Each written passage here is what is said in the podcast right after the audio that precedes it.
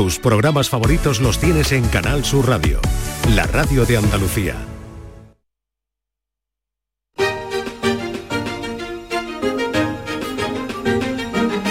En Canal Sur Radio, Días de Andalucía, con Carmen Rodríguez Garzón.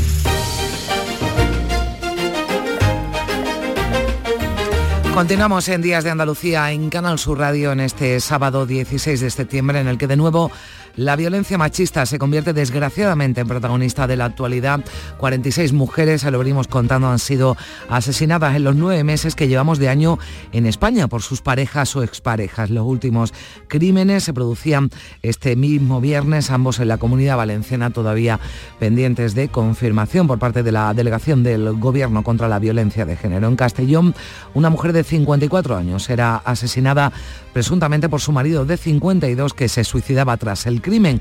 En Orihuela, en Alicante, un hombre de 82 años acababa con la vida de su mujer de 76. Cifras insoportables, 46 asesinadas en España, 16 en Andalucía, la última víctima aquí en nuestra tierra, una mujer de Granada a la que su pareja cuchilló y después se suicidó. Ha sido y está siendo, porque aún no ha terminado, un verano negro en cuanto a la violencia de género. De hecho, de los 16 crímenes en Andalucía, 7 se han producido en el último mes. Ante este repunte de asesinatos machistas, esta misma semana en Andalucía se han producido varias eh, reuniones, eh, varias reuniones de crisis organizadas por el Gobierno Central por un lado y por la Junta por otro. Nosotros hemos quedado esta mañana con la directora del IAN, del Instituto Andaluz de la Mujer, quien junto a la consejera de Igualdad, Loles López, presidía el lunes la reunión de las ocho coordinadoras provinciales de seguimiento contra la violencia de género.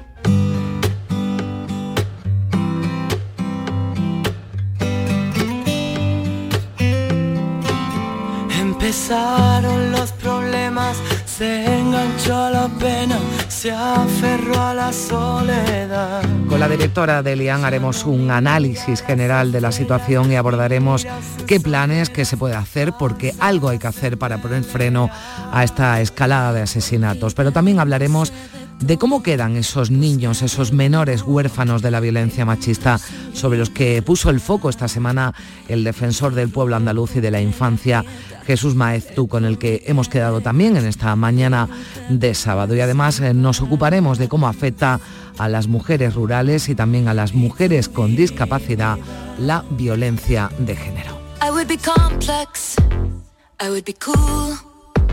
They'd say I played the field before I found someone to commit to. And that would be okay for me to do.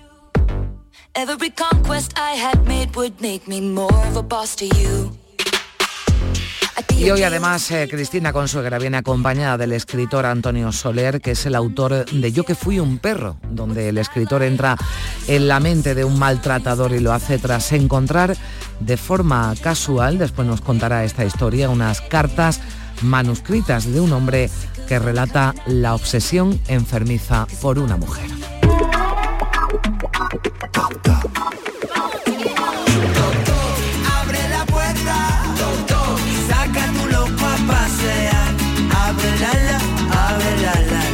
A partir de las 10 eh, de la mañana, ya en nuestra tercera hora, tendremos tiempo de ocuparnos de otros temas porque vuelve a acompañarnos uno de los eh, fichajes estrella que hemos hecho esta temporada, nuestra Nuria Gaciño, que nos hablará de las celebraciones, de cómo celebran los jugadores los goles, que hay de todo. Ya saben que esta semana se ha hablado mucho de ese gesto de tan mal gusto que tuvo a bien hacer el jugador del Zaragoza, Víctor Mollejo, cuando marcó un tanto tocarse los genitales. Esto les suena, ¿verdad?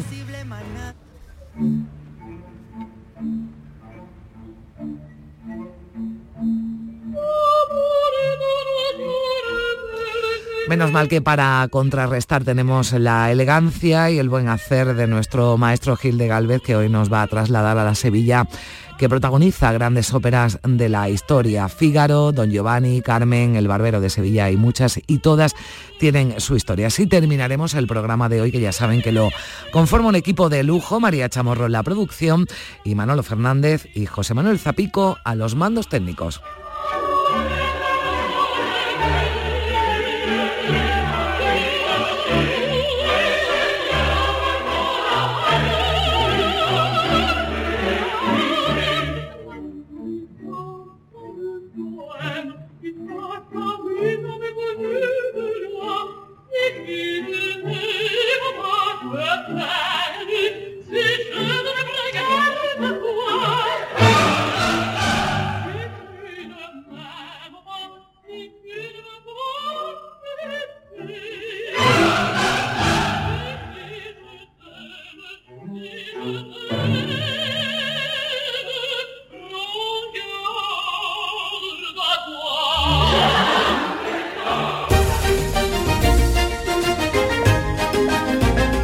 Canal Sur Radio, Días de Andalucía, con Carmen Rodríguez Garzón. Hambre de librerías, de bibliotecas, de devorar novelas y cómics. Hambre de bailar y ver bailar. Alimentarnos de teatro, de ópera, de zarzuela, de conciertos, de museos y exposiciones. Hambre de aplaudir. Hambre de renacer, de revivir, de reencontrarnos. Cantar, leer, escuchar, mirar, vivir. Emocionar, boca llena. Hambre de cultura. Ministerio de Cultura y Deporte. Gobierno de España. A los que lo hacéis porque tenéis una ilusión que no os cabe en el cuerpo. O porque sabéis que contribuís a que las personas que se quedan ciegas cada año tengan el apoyo que necesitan. A todos los que jugáis a la 11, a todos, ¿eh? Bien jugado. Porque cuando jugáis a la 11, hacéis que miles de personas con discapacidad sean capaces de todo. A todos los que jugáis a la 11, bien jugado. Juega responsablemente y solo si eres mayor de edad.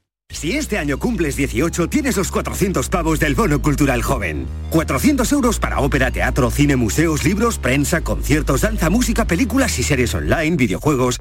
400 euros dan para mucho. Consigue tu bono cultural en bonoculturajoven.gov.es. Ministerio de Cultura y Deporte. Gobierno de España. Si mezclas Andalucía, el fin de semana y la radio, sale gente de Andalucía. Disfruta de un programa en el que sentimos Andalucía a través de su gente, en el que nos dejamos seducir y nos enamoramos de una tierra repleta de tradiciones, de una gastronomía de bandera y de un patrimonio fascinante. Y todo a través de su gente. Gente de Andalucía, los sábados y domingos desde las 11 de la mañana, con Pepe da Rosa. Canal Sur Radio. La radio de Andalucía.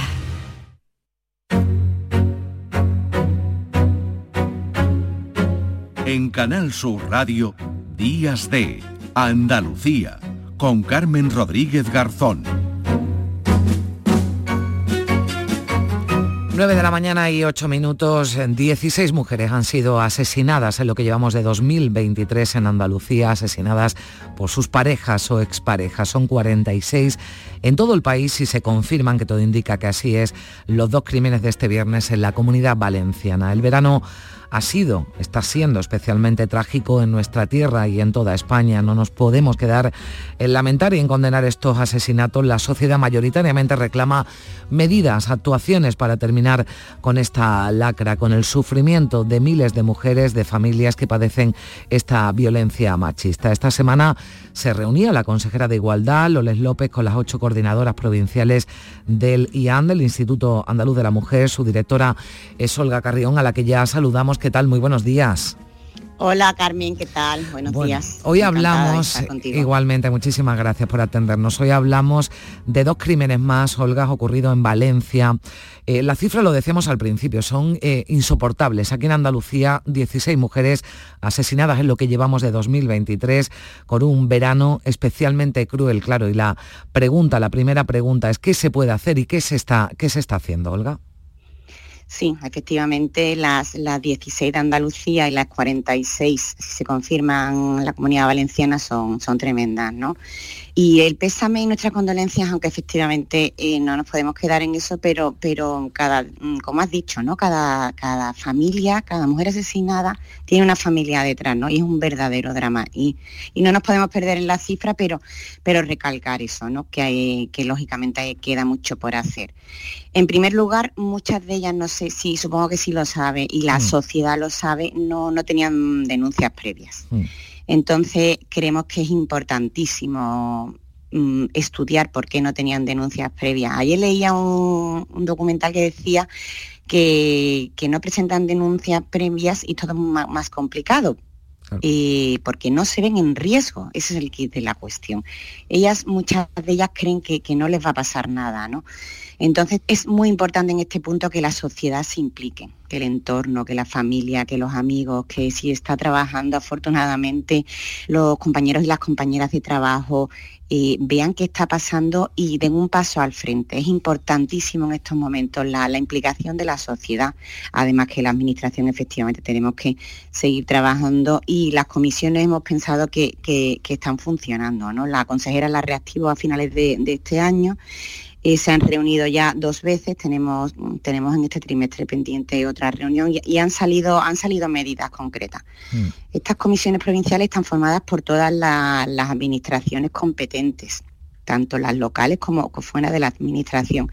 Y por eso, por eso creemos que están dando resultados. Está el Gobierno de la Nación, con Policía Nacional y Guardia Civil, la Fiscalía, los jueces y hemos tomado medidas concretas que, pero queda mucho mm. por hacer, desde luego que sí. Claro, son medidas que no tienen un efecto eh, a corto plazo ni tienen un efecto inmediato porque en estos casos es imposible, hay eh, que trabajar ¿no? Eh, poco a poco y durante mucho tiempo para conseguir ese efecto deseado. ¿no? Por ejemplo, se hablaba de la formación, ¿no? de la formación de las personas ¿no? que tienen que atender a, estas mujeres desde los cuerpos policiales, desde los cuerpos de administración de, justicia, de todas esas personas ¿no? que trabajan en el Instituto Andaluz de la Mujer y en, su, en sus sedes provinciales ¿no? Eh, estén formadas para, para llegar ¿no? y además hacerlo de forma correcta ¿no? a estas víctimas de la violencia machista. Claro, tenemos que, que esto es transversal, ¿no? La, violencia machista eh, es transversal y para acabar con ella tenemos que, mm, trabajar en, en, todos los sentidos y para atenderlas también, para que sepan, es muy importante que ellas sepan que estamos aquí, que tenemos muchos recursos para ayudarlas y por eso, por ejemplo, hemos reunido en todos los en un solo catálogo, un solo documento todos los recursos que tenemos en, la Junta de Andalucía, todas las ayudas para, para que las sepan no, y no las mareemos por, la administración. ¿no? Es una herramienta que, también hemos presentado antes del verano, una herramienta de valoración de riesgo precisamente para trabajar con, con la víctima. Cuando ya llega a nosotros, nos tenemos que sentar con ella y transmitirle la importancia de que sigan allí porque muchas de ellas te, aseguro que, que, no son conscientes mm. del riesgo que, sufren. ¿no? Mm. La formación que has comentado a través de los abogados del turno de oficio, que, empieza en octubre, eh, de todos los colegios de abogados para que los abogados estén completamente formados en, en temas de violencia, en la nueva ley y en nuestros servicios jurídicos, lógicamente, que prestamos a través de nuestros centros provinciales y de los centros municipales de información también. Mm, mm. Bueno, eh, usted lo apuntaba, Olga, cuando nos detenemos en cada caso hay situaciones y circunstancias distintas, pero preocupa ¿no? que en la mayoría no haya eh, denuncias anteriores ni de la víctima ni de, ni de su entorno. No, no sabemos si por qué no eh, percibe ¿no? ese maltrato o simplemente, y esto es muy preocupante, ¿no? es una cuestión ¿no? que no, bueno, pues que no no, le lleva ¿no? a presentar esa denuncia, por, lo, que, lo que usted decía es importante, ¿no? en los sitios de trabajo, en la familia, ¿no? en, las eh, viviendas, en los, en los barrios. ¿no? Cualquier persona que detecte que alguien puede ser víctima de una violencia machista lo ponga en conocimiento de las eh, fuerzas policiales. Pero la víctima, y también lo apuntaba, debe conocer que hay recursos, no, no solo judiciales, ¿no? porque quizás dar ese paso ¿no? de acudir a, la policía o la Guardia Civil a, denunciar eh, puede costarle más trabajo, pero hay recursos que pueden ayudarle ¿no? a salir de una situación de, maltrato o asesorarse ¿no? para, que, para que además eh, bueno, pues salga de esa situación que en el peor de los casos, y como estamos viendo con, con esas 16 mujeres asesinadas en Andalucía, deriva en un asesinato. Están esos recursos recogidos, usted lo apuntaba, pero son, eh, los conocen las mujeres, las andaluzas, son conscientes, o los andaluces ¿no? también de que, de que esos recursos existen. Tenemos, tenemos una campaña que iniciamos antes del verano en este sentido, eh, con una nueva imagen del teléfono, tenemos un teléfono gratuito, 365 días del año, en 51 idiomas, es el 900 200 999. Ese teléfono es el de la mujer andaluza en todos los sentidos y en este caso más aún, donde ahí se le, se le atiende, como he dicho, mm, las 24 horas del día y se le informa de todo desde un momento de emergencia que efectivamente es cuando ya llega el drama porque ha pasado algo muy concreto, pero también de todos los recursos. Tenemos recursos desde el punto de vista mm, de, casas de emergencia, de centros de emergencia, de casas de acogida, de pisos tutelados, pero también tenemos mucha atención psicológica. Hemos multiplicado los programas psicológicos por dos, porque como lo has comentado, ¿no? La mujer que está sufriendo violencia tiene una dependencia emocional y una mm, entonces habría que hablar mm. mucho de esa dependencia y por eso tenemos estos programas para hablar con ellas el tema es que se pongan en contacto con nosotros estamos en todas las provincias y estamos en 179 centros municipales de información a la mujer. Yo sé que Andalucía es muy grande, pero, pero tenemos el territorio con estos 179 centros medio cubiertos. Mm. Todos coinciden, eh, bueno, todos coincidimos, ¿no? En que hay que poner freno, pero eh, mm, permítame que le pregunte, ¿no? Antes de despedirnos, ¿por qué cuesta tanto ponerse de acuerdo entre las administraciones para que, eh, y eso creo que es importante, ¿no? La sociedad perciba que hay una unidad sin fisuras en la lucha contra la violencia de género. Sí, sí, efectivamente coincido. Coincido que, esto no puede ser un pim pam pum. La violencia de género y la violencia machista es un problema de, tal calibre que tenemos que, dejar fuera del pim pam pum político y por supuesto trabajar en ese sentido. ¿no? El pacto de Estado en, el 2017 lo logró y, se consiguió hacer un pacto de Estado contra la violencia mm, de género y tenemos que trabajar en ese sentido y, trabajar unidos y aunque lógicamente cada, cada grupo político tiene tiene su forma de verlo, pero, pero el fin es el mismo, entonces tenemos que dejar, porque la sociedad no lo permite mm. en este momento con, con la crisis que hay en este sentido de la violencia machista. Pues le agradezco mucho a Olga Carrión, directora del Instituto Andaluz de la Mujer, que nos haya atendido en esta mañana de sábado aquí en Días de, Andalucía. Gracias, Olga, buen día. Muchísimas gracias, Carmen. Y un mensaje de esperanza a todas y este teléfono del 900-200-999, que sepan que estamos aquí y que sepan que no están solas. Pues lo iremos repitiendo, ese teléfono por las mujeres eh, o, cualquiera que nos esté escuchando y quiera poner en conocimiento algún caso de, de violencia machista. Gracias, Olga, buenos días. Muchísimas gracias, Carmen. Buenos días. Nadie puede guardar toda el agua del mar en un vaso de cristal. ¿Cuántas gotas tienes que dejar caer hasta ver la marea crecer? ¿Cuántas veces te he hecho sonreír?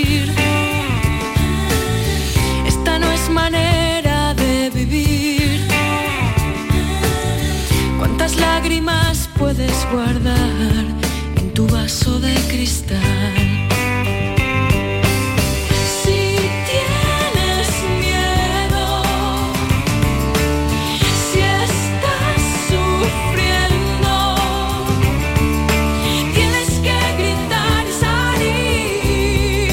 Andalucía, como decimos, desde enero han sido asesinadas 16 mujeres, son 7 más que en 2022 mujeres que dejan 11 huérfanos. El defensor de la infancia, el defensor andaluz de la infancia, Jesús Maestú, ha pedido acompañamiento psicológico, también ayudas económicas y mejor información para esos huérfanos de la violencia machista. Andalucía es la comunidad con más eh, niños, con más eh, menores huérfanos por esta violencia machista. Son 88 desde 2003 y no cuenta como otros territorios con ayudas públicas específicas para este colectivo. Es lo que ha denunciado esta semana Jesús Maeztu, al que ya saludamos.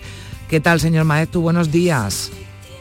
Buenos días, encantado de saludarle. Igualmente, estamos eh, hablando ahora de las otras víctimas ¿no? de la violencia machista de esos, de esos huérfanos. Y usted hablaba ¿no? esta semana de que existe cierto desamparo ¿no? para, para ellos, para estos niños y niñas. Sí, exactamente. Yo creo que, este año que ha, revertido un poco la violencia de género y estábamos en el informe anual presentándolo en el Parlamento y dijimos, dentro de la violencia, viendo las leyes ya que están avanzando, sobre todo en el 21 de la LOPIBI, de, de protección de la violencia del menor, y eh, dentro de la violencia de género veíamos que a alguien se había quedado, digamos, la víctima más invisible de este drama eran los que están vivos, los que han presenciado que el padre eh, eh, han presenciado que el padre ha, asesinado a la madre. Y entonces resulta que en esta pregunta que usted me hace decía, es, es, cierto, de, ahora mismo aquí hay una especie de, de, abandono, quizás de ignorancia, de invisibilidad de las víctimas que están vivas. Mm. Y claro, entonces nos fijamos que los niños son la parte, digamos, la víctima más invisible. Ya son víctimas también de, violencia desde 2015, pero hasta el entierro, eh, eh, digamos, eh, el niño ahí podíamos estar todos alrededor de ellos, este, pero a partir del entierro, las 48 horas, se abría un camino un poco desolador, mm. de silencio, de desconcierto, sobre todo ya empiezan a estar adjudicados a los abuelos de uno, a los abuelos de otro, y empieza un calvario y, e, y eso a nosotros me pareció que era un drama que había que poner eh, en, visible, ¿no? Que podíamos... yo en ese sentido me parece que era, era un poco muy muy sobrecogedor ver a los 48 horas unos niños en eh, los que teníamos Andalucía, que era un camino mm, como un desierto. Pues sí, porque además eh, hablamos de niños y, usted lo apuntaba, eh, defensor, que, que, han perdido a sus madres de una forma muy trágica, ¿no? Pero que además en muchos casos han presenciado ¿no? los, malos los malos tratos durante, durante años o incluso han sido testigos de un crimen, ¿no? Con lo que puede pesar, ¿no? Mentalmente, psicológicamente eso en un niño. Claro, esto no es una cuestión de atenderlo en las horas eh, posteriores al crimen, en los días posteriores, sino que esto debería tener, ¿no? Y es lo que usted reclama, un seguimiento, ¿no? Un seguimiento de especialistas a, esos niños y niñas. Claro, porque eh, es un trauma lo que van a lo que usted decía era estos niños han presenciado violencia dentro de y incluso han sido espectadores de la muerte por parte del padre a su madre. Y en ese sentido, a partir de ahí, a partir de ahí, después de esos días, eh, eh, va a empezar primero a volver a verlo o a volver a declarar.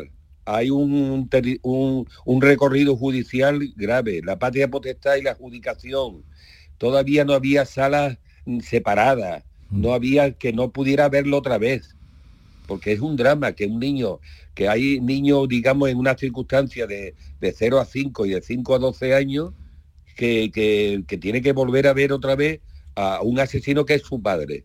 Y en ese sentido, después declarar, después sí, ver si la sentencia y el niño es muy menor y la sentencia, el niño, eh, el padre puede ser escarcelado incluso siendo menor. Mm. Todo ese recorrido judicial, el, recorrido, digamos, eh, patrimonial, de ayudas económicas, de alguna eh, aportación a la, pensión de orfandad y sobre todo la ayuda psicológica, que, necesita una ayuda especializada, eh, mm, adaptada a mm. ellos. claro, eso hay que ordenarlo, hay que tener una guía Mm. Eh, la madre o el abuelo que se haya cargo de estos niños, digamos, empieza el primer día diciendo en la casa, empezar a pagar facturas, empezar a pagar tal, si tiene trabajo a lo mejor no tiene abogado de oficio, tiene que ir a ver la patria potestad, empiezan a discutir y, eh, claro, y, empieza otra vez a, llamar al juicio, como no tiene acreditado eh, la condición de víctima, tiene que volver otra vez al juicio y para eso hay una prueba preconstituida y no, y no tienen que llamarlo más para que, eh, que mm. el, juzgador, digamos, también tenga en cuenta que, que en la prisión provisional que decrete que embargue los bienes porque los va los, vas a quitar de ahí, por lo tanto no va a poder tener ninguna indemnización. Hay una serie de, de, recorrido que es lo que yo creo que hay que mm, mm. tenerlo, eh, explicárselo a las familias que sea ese cargo de esos niños. Para no añadir ¿no? también más sufrimiento ¿no? a, estas familias y, a estos, y a estos niños, sí. Los familiares nos dicen, ¿y ahora qué hacemos? Ya. Y ahora como... Entonces nosotros veíamos lo que usted decía. Perdón. Hay una serie de medidas que son muy claras, ¿no? Y entonces decimos, vamos, vamos a empezar ya a tener datos, los 87, en fin, 87, 88 niños, mm. de tal, los 13 en Andalucía, de ellos de, de, de, de son menores de, de 0 5, de 5 a 12, mm. a partir de 18 ya no, ¿no? Porque vamos a, recopilar una información buena. ¿En qué contexto? Niño o niña, eh, cuánto han sufrido anteriormente. Bien, vamos a hacer, esta, esta es la primera petición. La otra, la otra petición fue campañas de sensibilización y orientar a la familia como una especie de guía. Hmm. Después, después el acompañamiento este eh, de atención psicológica especializada y específica para los menores. Acreditar que ya es víctima de violencia y por lo tanto tiene su carnet, etcétera, y no tiene que volver nunca a ningún juicio. Y después un sistema de ayuda económica pública para las personas menores huérfanos que acompañen a la pensión de orfandad digamos que, eh, eh, aquí digamos hay una serie de ayudas pero la mm. económica todavía Andalucía no la tenía puesta bien por, por una cantidad única o hasta los 30 o hasta que alcance la mayoría de edad. Pues con esas normas, con esas normas podíamos acompañar a esa familia a que ese itinerario eh, y, soporte y, pueda tener también una, ayuda psicológica porque el trauma de estos mm. niños eh, vamos hablamos mucho del duelo pero usted usted piense después de ver tantas palizas mejor a la madre y verla asesinada, a ver cuánto, eh, cómo, cómo, cómo, podemos, esos, esos, esos años, esa prolongación en el tiempo, como no haya una ayuda psicológica y e información buena a los familiares y estos tribunales ya preparados para hacerle ya lo menos soportable eh, tal, a nosotros nos preocupa muchísimo. Bueno, pues eh, ahí queda esa preocupación y también esa reclamación que hace Jesús Maestú, defensor andaluz de la infancia y la adolescencia, que ponía de manifiesto esta semana en el Parlamento andaluz. Nosotros hemos querido dar visibilidad también a esas víctimas invisibles, a esos huérfanos de la violencia machista. Jesús Maestú, muchísimas gracias. Un saludo, que tenga buen día. Un saludo a ustedes. Muchas gracias a vosotros.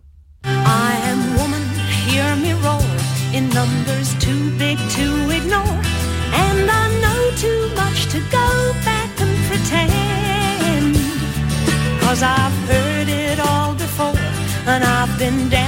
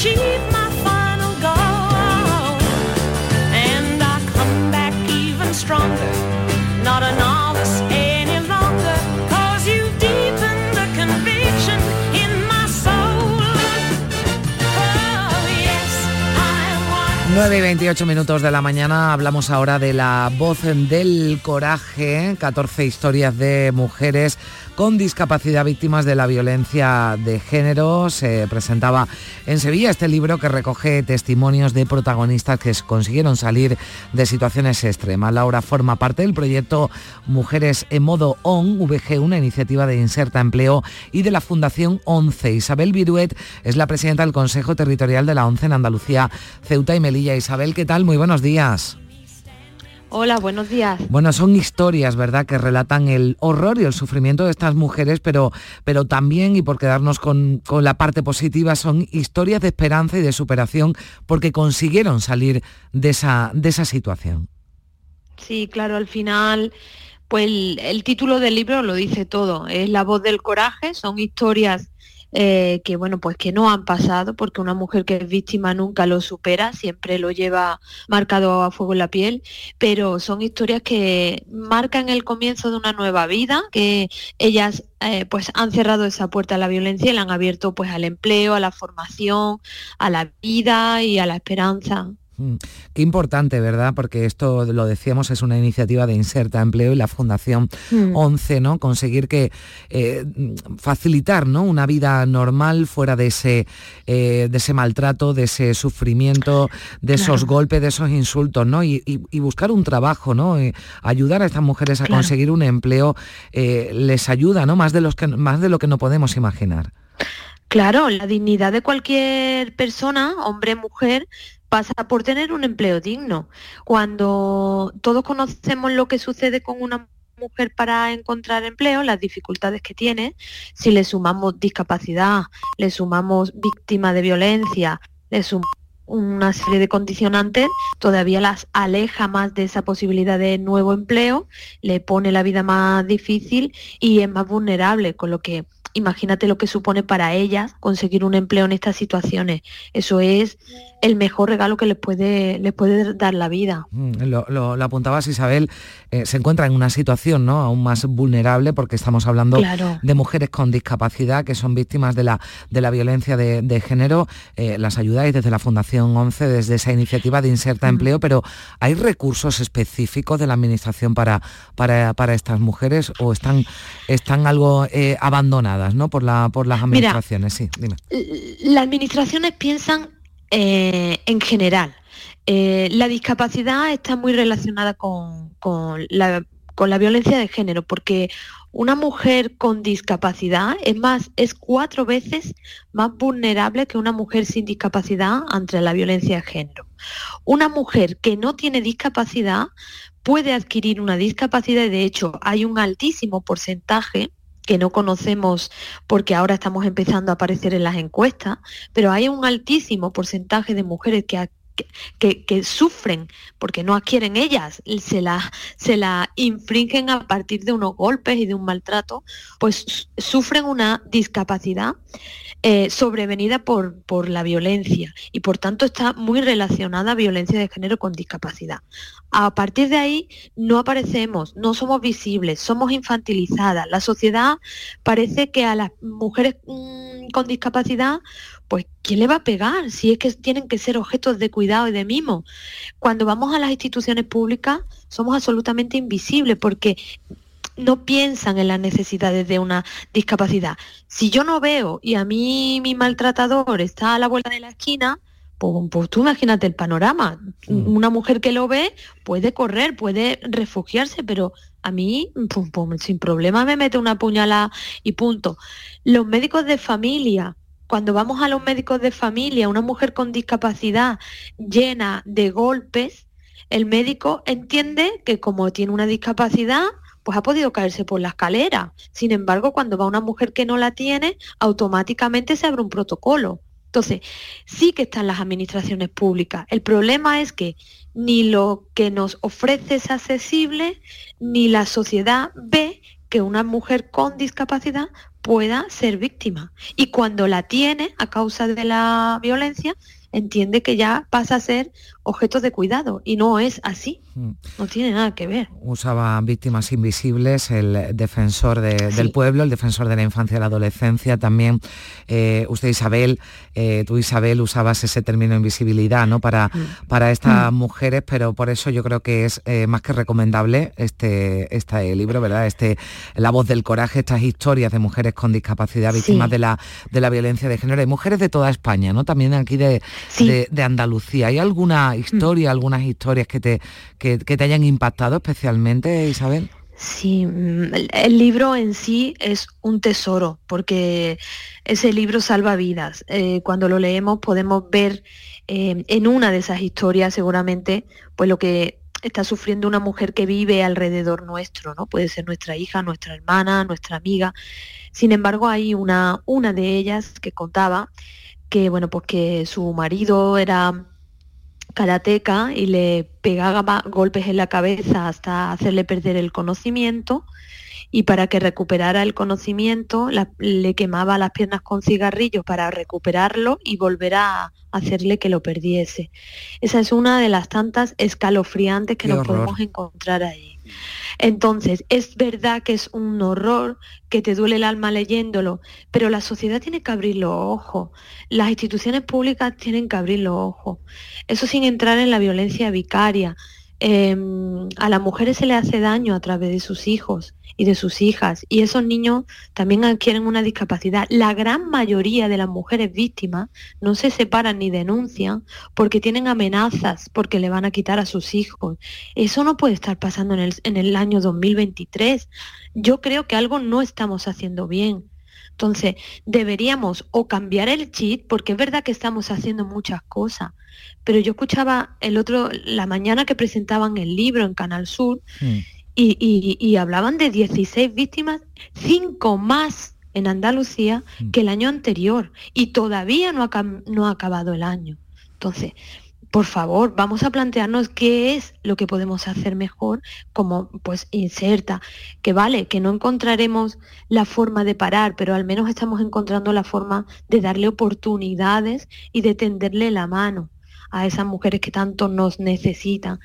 Y que a veces necesitan un hombro para llorar y a veces necesita que le pongamos música para bailar y que ellas marquen nuestros los tiempos y las necesidades que tienen y, nos equivocamos cuando intentamos ponernos en su piel, porque eso es que no podemos pensar lo que ellas han podido sufrir eh, en manos durante 20, 25 años en manos de, su agresor. Eso es tremendo. Pues qué importante ese mensaje que, que, estás ofreciendo, Isabel Viruet, presidenta del Consejo Territorial de la ONCE en Andalucía, Ceuta y Melilla, y qué importante esas historias, esa voz del coraje eh, que están eh, recogidas en ese libro 14 historias de mujeres con discapacidad víctimas de la violencia de género que cuentan pues historias como las que nos que nos relataba, ¿no? Historias escalofriantes, pero también historias llenas de, de, esperanza, de coraje y de valentía, porque son mujeres que con ayuda también, pero consiguieron superar esa situación. Isabel, muchísimas gracias.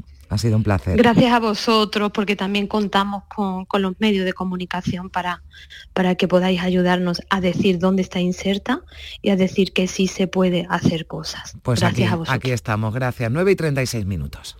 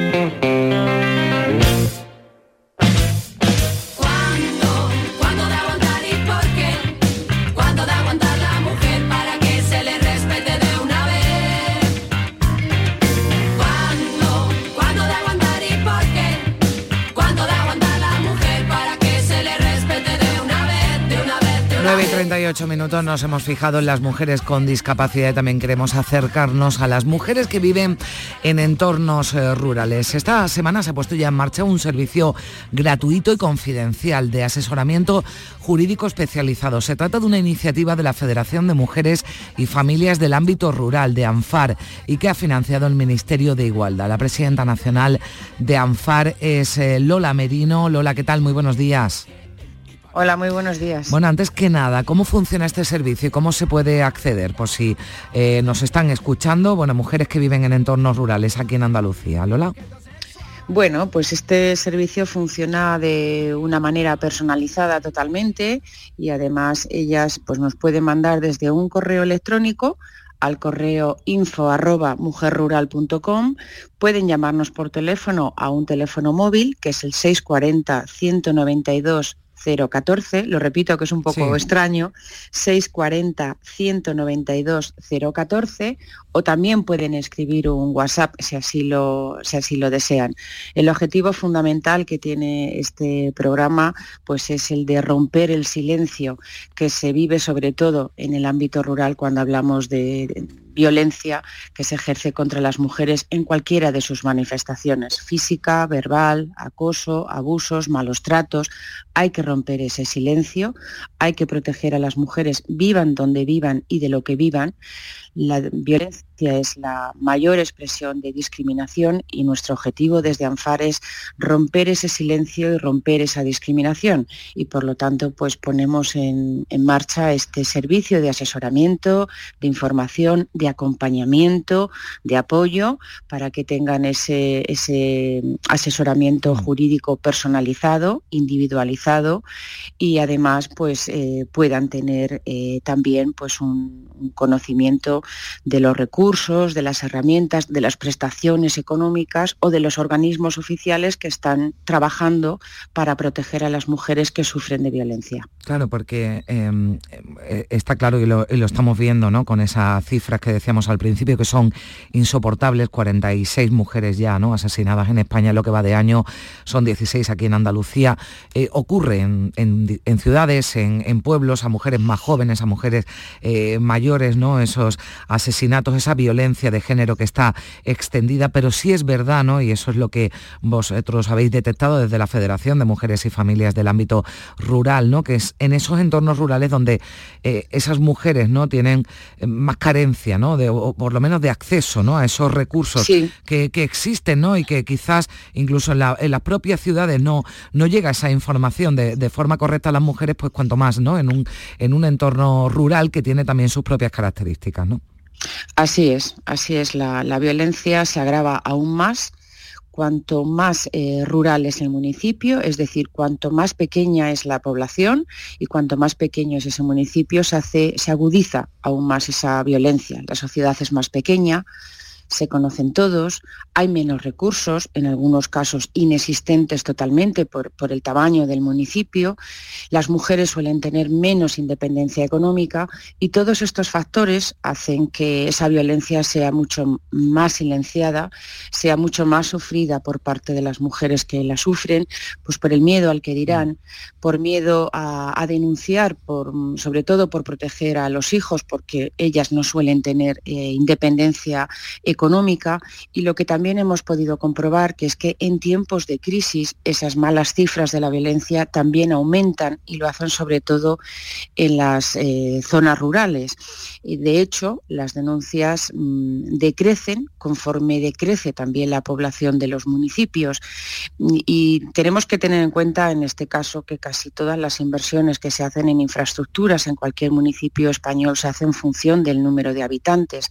Mm. Cuantos más habitantes hay para beneficiarse de esa inversión que se hace de esa infraestructura, pues antes se hace esa infraestructura.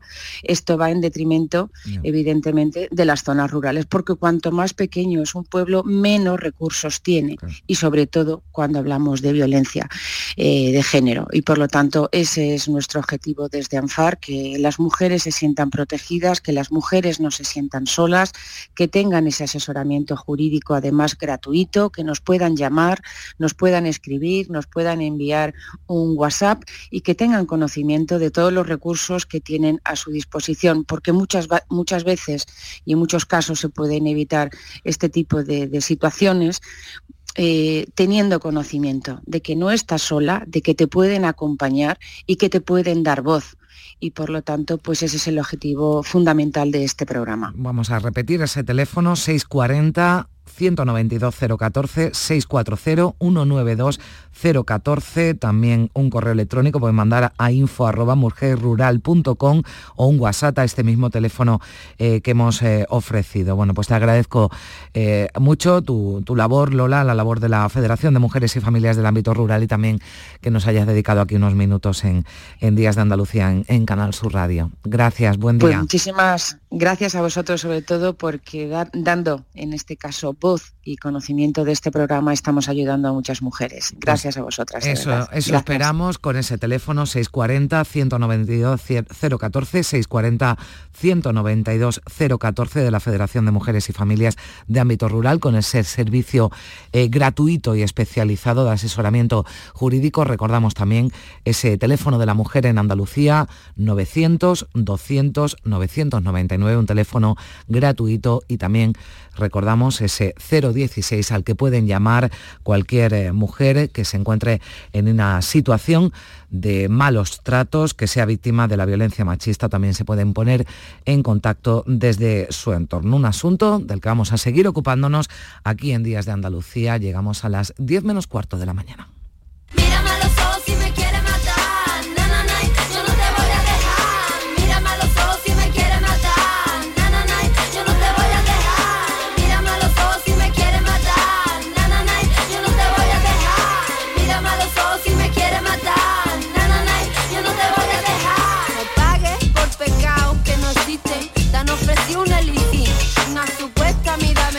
Cierto que políticos y expertos están de acuerdo en que hace falta una mayor educación en violencia de género. Es una idea que se repite cada vez que se produce un nuevo asesinato machista porque en muchas ocasiones sorprende la edad del agresor, cada vez menor.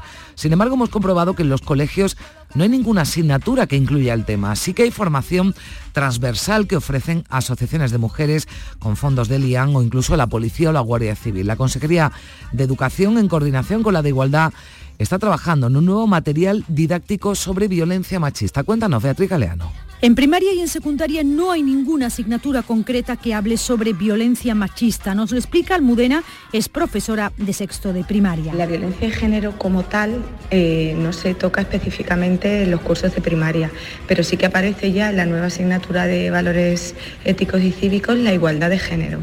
Entonces, evidentemente, dentro de ese tema, eh, puede que salga la violencia de género. Así que depende un poco del profesor que se hable o no del tema y durante cuánto tiempo. Geno es profesora de secundaria, tutora en cuarto de la ESO. Yo tratarlo como tema, yo siempre lo trato cada vez que puedo. Vamos, ese y otros muchos, yo cada vez que puedo, pero es algo personal. En filosofía lo meto, en tutoría si sale algo o pongo vídeos lo meto.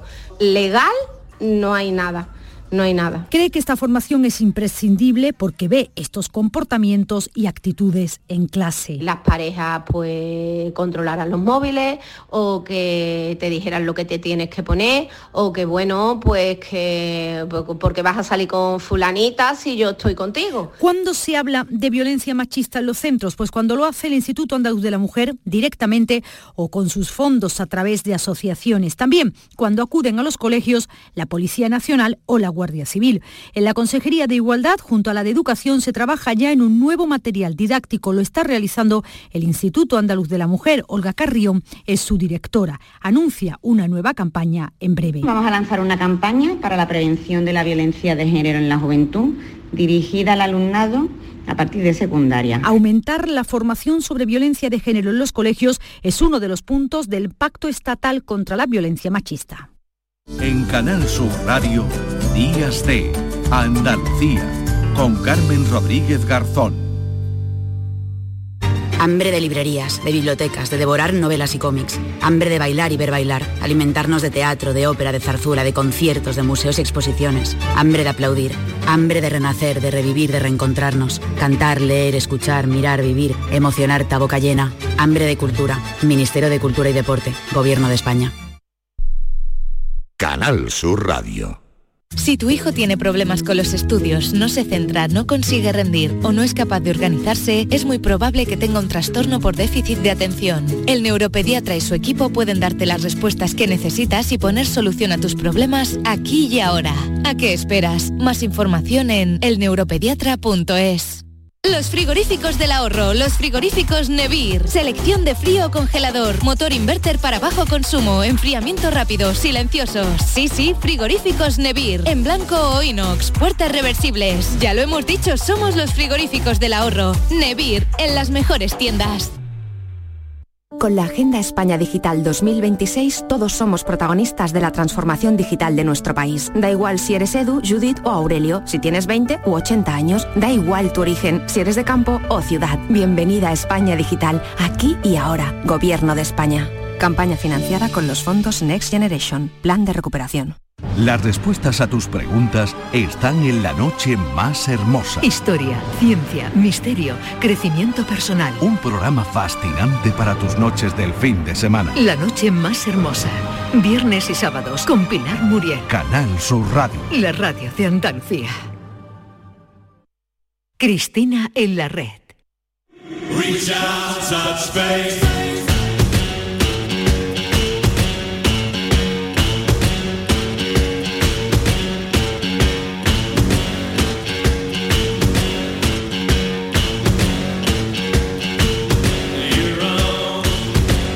Once minutos para llegar a las 10 de la mañana. Llevamos desde las 9 ocupándonos eh, desde distintos ámbitos de la violencia machista, de las víctimas de la violencia de género y así vamos a terminar también esta segunda hora. Cristina Consuegra, ¿qué tal? Muy buenos días. Buenos días, Carmen, ¿qué tal? ¿Cómo estás? Porque hoy, ¿verdad, Cristina? Tenemos un invitado, bueno, acaba de salir el libro hace un par de días, ¿no? Lo tenemos aquí en el estudio muy fresquito, sí, vamos a conversar con Antonio Soler mm. sobre la novela Yo que fui un perro que publica en Galaxia Gutenberg y como bien acabas de señalar y para complementar esta hora tan necesaria de la radio, desde la radio pública, desde lo público, es bueno, una mano tendida a esta mm. novela a pensar desde la narrativa, desde la narrativa, no dejemos eh, de ese, no nos alejemos de ese punto de vista que es una novela sobre las dinámicas violentas de lo, que piensan los maltratadores, cómo se relacionan mm. y, y las mecánicas o los mecanismos de control que establecen sobre sus víctimas, que al final son, son todas la sociedad entera. ¿no? Bueno, saludamos ya a Antonio Soler. Hola Antonio, ¿qué tal? Buenos días. Hola, buenos días. Bueno, aquí está también Cristina Consuegra. Vamos a charlar un poquito sobre este Yo que fui un perro, Antonio, que lo decía eh, Cristina, es una novela, pero que tiene su origen ¿no? en un en un diario, cuéntanos, ¿no? Un poquito, en unas cartas manuscritas que llegan un, eh, un poco de forma casual, ¿no? A tus manos.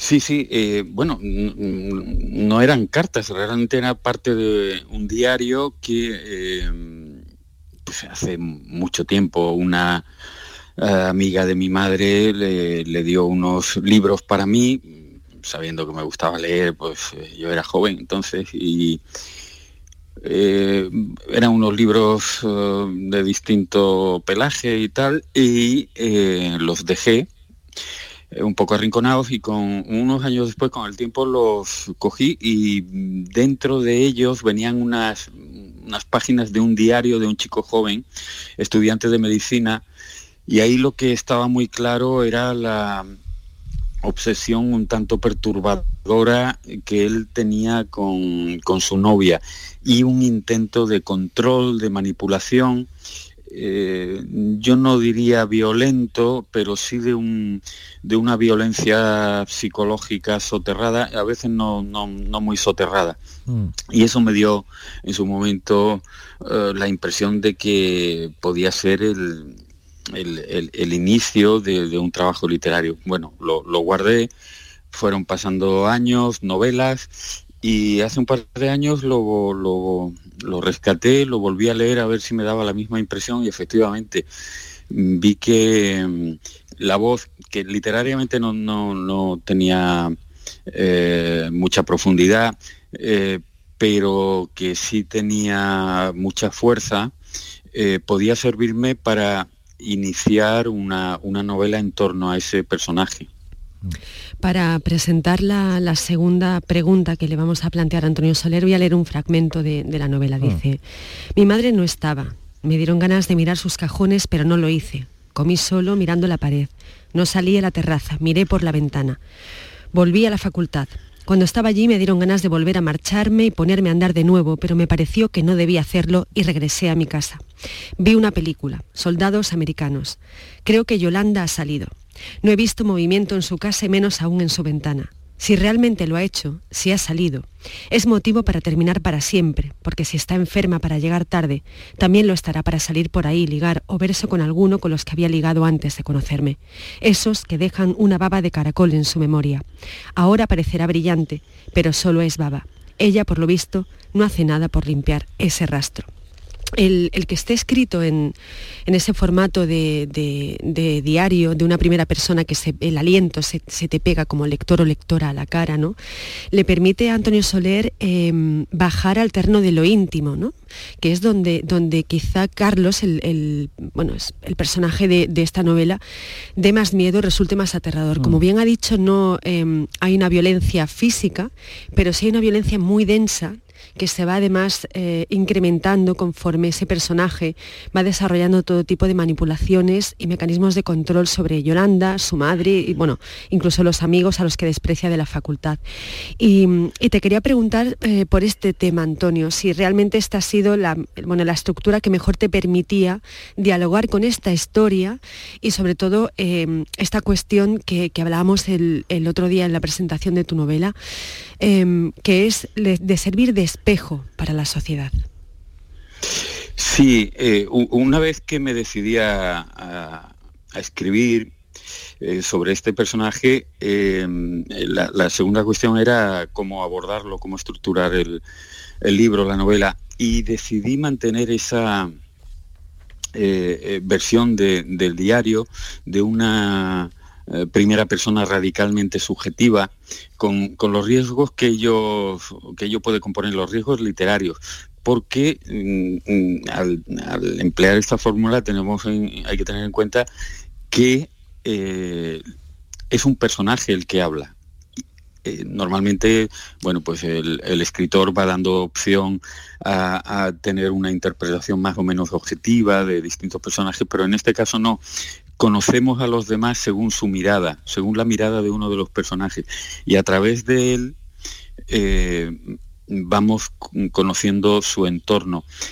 Eh, pero a mí lo que me interesaba es que en ese juego, mientras él intenta describir a los demás, lo que el lector está haciendo es conocer al propio personaje. Es decir, que a medida que él va escribiendo se va autorretratando y mm, vamos conociendo los mecanismos internos de, mm, su personalidad. Eh, esto, esta fórmula es la que a mí me, interesaba desarrollar y, en la que me interesaba eh, ahondar. Y, finalmente, claro, esto se convierte en un, autorretrato del, del mm. individuo. Oh,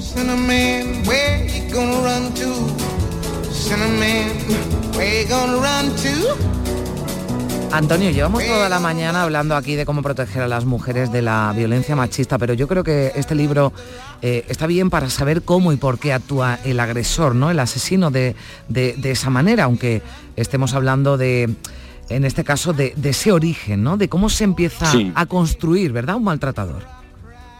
Sí, yo, yo creo que hay un pozo de, de gran eh, inseguridad y de gran frustración en el, en, el individuo que intenta controlar a alguien que escapa justamente a ese, a ese control. Eso le va produciendo una, una carga permanente de frustración que se va acumulando y que a veces estalla o mm, puede permanecer eh, eh, en, ese, en ese estado embrionario, por llamarlo de, algún modo, que no pasa a la, violencia. Pero mm, la persona que escribió esas páginas probablemente no haya salido en los telediarios, eh, no, hayamos tenido noticia de él por un acto dramático y mm. violento, pero lo que está claro es que su, su personalidad, habrá ido marcando toda, toda su vida y su intento de, llevar, entre comillas, por, el buen camino a sus parejas, habrá sido una forma, como decía antes Cristina, de manifestar eh, el espejo, lo que parte de una generación ha entendido que, que supone ser hombre. Mm. Eso eh, en, algunos momentos hasta era elogiado. Él, es muy celoso porque la quiere mucho y la quiere, pues eso, llevar por el buen camino, entendiéndonos eh, mm, lo que es el buen camino. El buen camino es lo que a él le lo parece. que a él le parece el buen, camino. ¿no? Cristina, nos quedan un par de minutitos. Pues muy rápido. Eh, yo que fui un perro, cuando la abres, si fuera una cata ciegas, yo jamás diría que es un Antonio Soler, ¿no? Y, es fascinante, em, bueno, el estilo que le imprime a esta novela que es muy exigente. Eh, ¿Qué te ha exigido a ti como escritor esta aventura que no solamente yo creo que, bueno, incluso como, como hombre, ¿no? Te habrás cuestionado en algún momento ciertas pautas relacionales, ¿no? O conductas, pero en el, si bajamos la cámara al terreno del estilo narrativo, ¿qué te ha exigido esta novela? Eh, bueno, como, como, como, hombre, pues un poco recordar eh, determinadas conversaciones, mm, determinados sesgos, porque el protagonista de, esta novela no es un espécimen raro. Yo he conocido mucha gente muy parecida, que luego ha, dado el gran salto o no lo ha dado y se ha quedado eh, controlado. Y a mí lo que me, exigía desde el punto de vista literario, que es lo que más me, interesaba, pues eh, era meterme en la piel de un individuo del, que creo que tengo bastante distancia moral y, que quede claro, ¿verdad, Antonio? Que le, quede, que le, quede, claro, ¿no? A los oyentes que no. Bueno, sí, está bien, yo creo que está bien, está bien aclararlo. Cuando uno escribe en primera persona a veces hay. Claro, por eso, por eso lo digo que... bueno, cuando hemos anunciado yo que fui un perro de Antonio Soler, bueno, por eso le preguntaba y te preguntaba al principio de dónde venía y cuál era el origen. Nos quedamos ya sin tiempo. Antonio Soler ha sido un placer, recomendadísimo ese libro, esa nueva novela. Cristina, buen día, gracias a los Buen día, un beso para Muchas gracias.